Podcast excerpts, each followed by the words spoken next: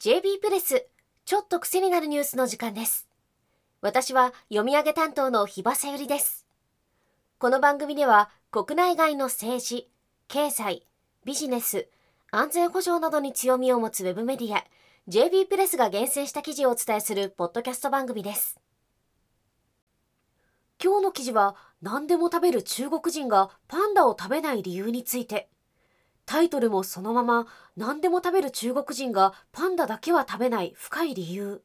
書き手は作家でジャーナリストの青沼洋一郎さんです。中国人がパンダを食べない理由ってどういうことでしょうか？可愛いからじゃダメなんですかね？確かに中国料理にはいろいろな食材がありますよね。青沼さんも食で有名な広東省の広州市に行った時にびっくりするようなことがあったそうです。あるレストランの前に深いスリットのチャイナドレスを着た若い女性がメニューを抱えて立っていてどれでも好きなものを選んでいいのよと言って微笑んだそう。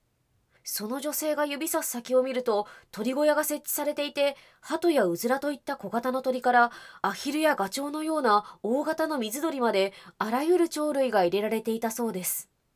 生きた鳥を選んで調理して食べるというシステムなんですね。青沼さんも食文化の違いに驚いたと書いています。しかも鳥だけでなく蛇からタヌキやキツネの類イノシシ小鹿まであらゆる野生動物が生きたまま売られていたそうです。コブラハクビシン犬や猫も鉄かごの中に押し込まれて取引されていたというからびっくりですよね。足が4本のものなら机と椅子。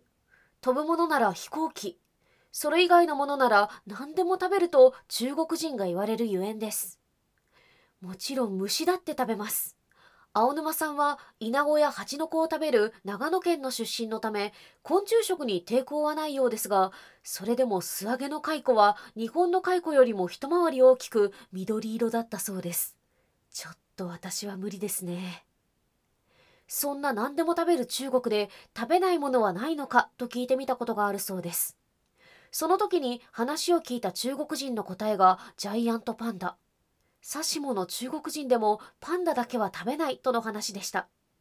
中華料理でも太刀打ちできないくらいまずいのかな？と思って理由を尋ねると、パンダを食べると死刑になるという話。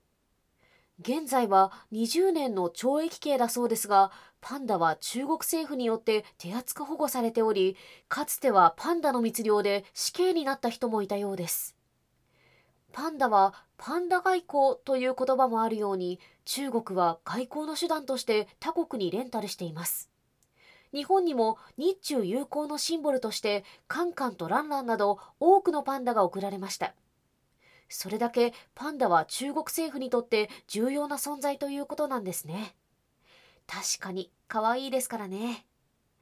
ただ、パンダはその愛くるしい見た目とは違ってものすごく凶暴なんだそうです。2008年にマグニチュード8.0の巨大地震が四川省を襲った時にパンダの保護研究施設の一部が崩壊し数頭のパンダが逃げ出したことがありました。日本人の感覚からすれば愛らしいパンダに接することのできるまたとない機会で積極的に探しに出そうなものですが地元の人たちにとってはそれどころではなかったそうです。というのもパンダは人を襲うから中国語で大きい熊猫と書くようにジャイアントパンダは猫のような姿の熊なんです。しかも本来は雑食で肉も食べます。人を食べることもあるらしく見かけても近づくな気をつけろと呼びかけていたそうです。幸いにしてそう時間も経たずに脱走した前頭が保護されたそうですがそれがまた速報で伝えられるほど重大な事態だったということです。そんな猛獣食べようとしても無理ですよね。日中友好の架け橋ともされてきたパンダ。多くの人が愛くるしい姿に魅了されていますがそれも遠くから眺めたり遮断された厚い透明な壁のこちら側から覗いたりしているから許されることそんなパンダが覇権主義の中国の象徴だというのはよくできた話だと述べて青沼さんは筆を置いています確かに最近の中国は一線を越えると何をするかわからない猛獣のような国になりつつあると思います。とても示唆に富んだ記事でした。JB プレスには他のメディアにはない独自の視点の記事がたくさんありますので、ぜひ遊びに来てくださいね。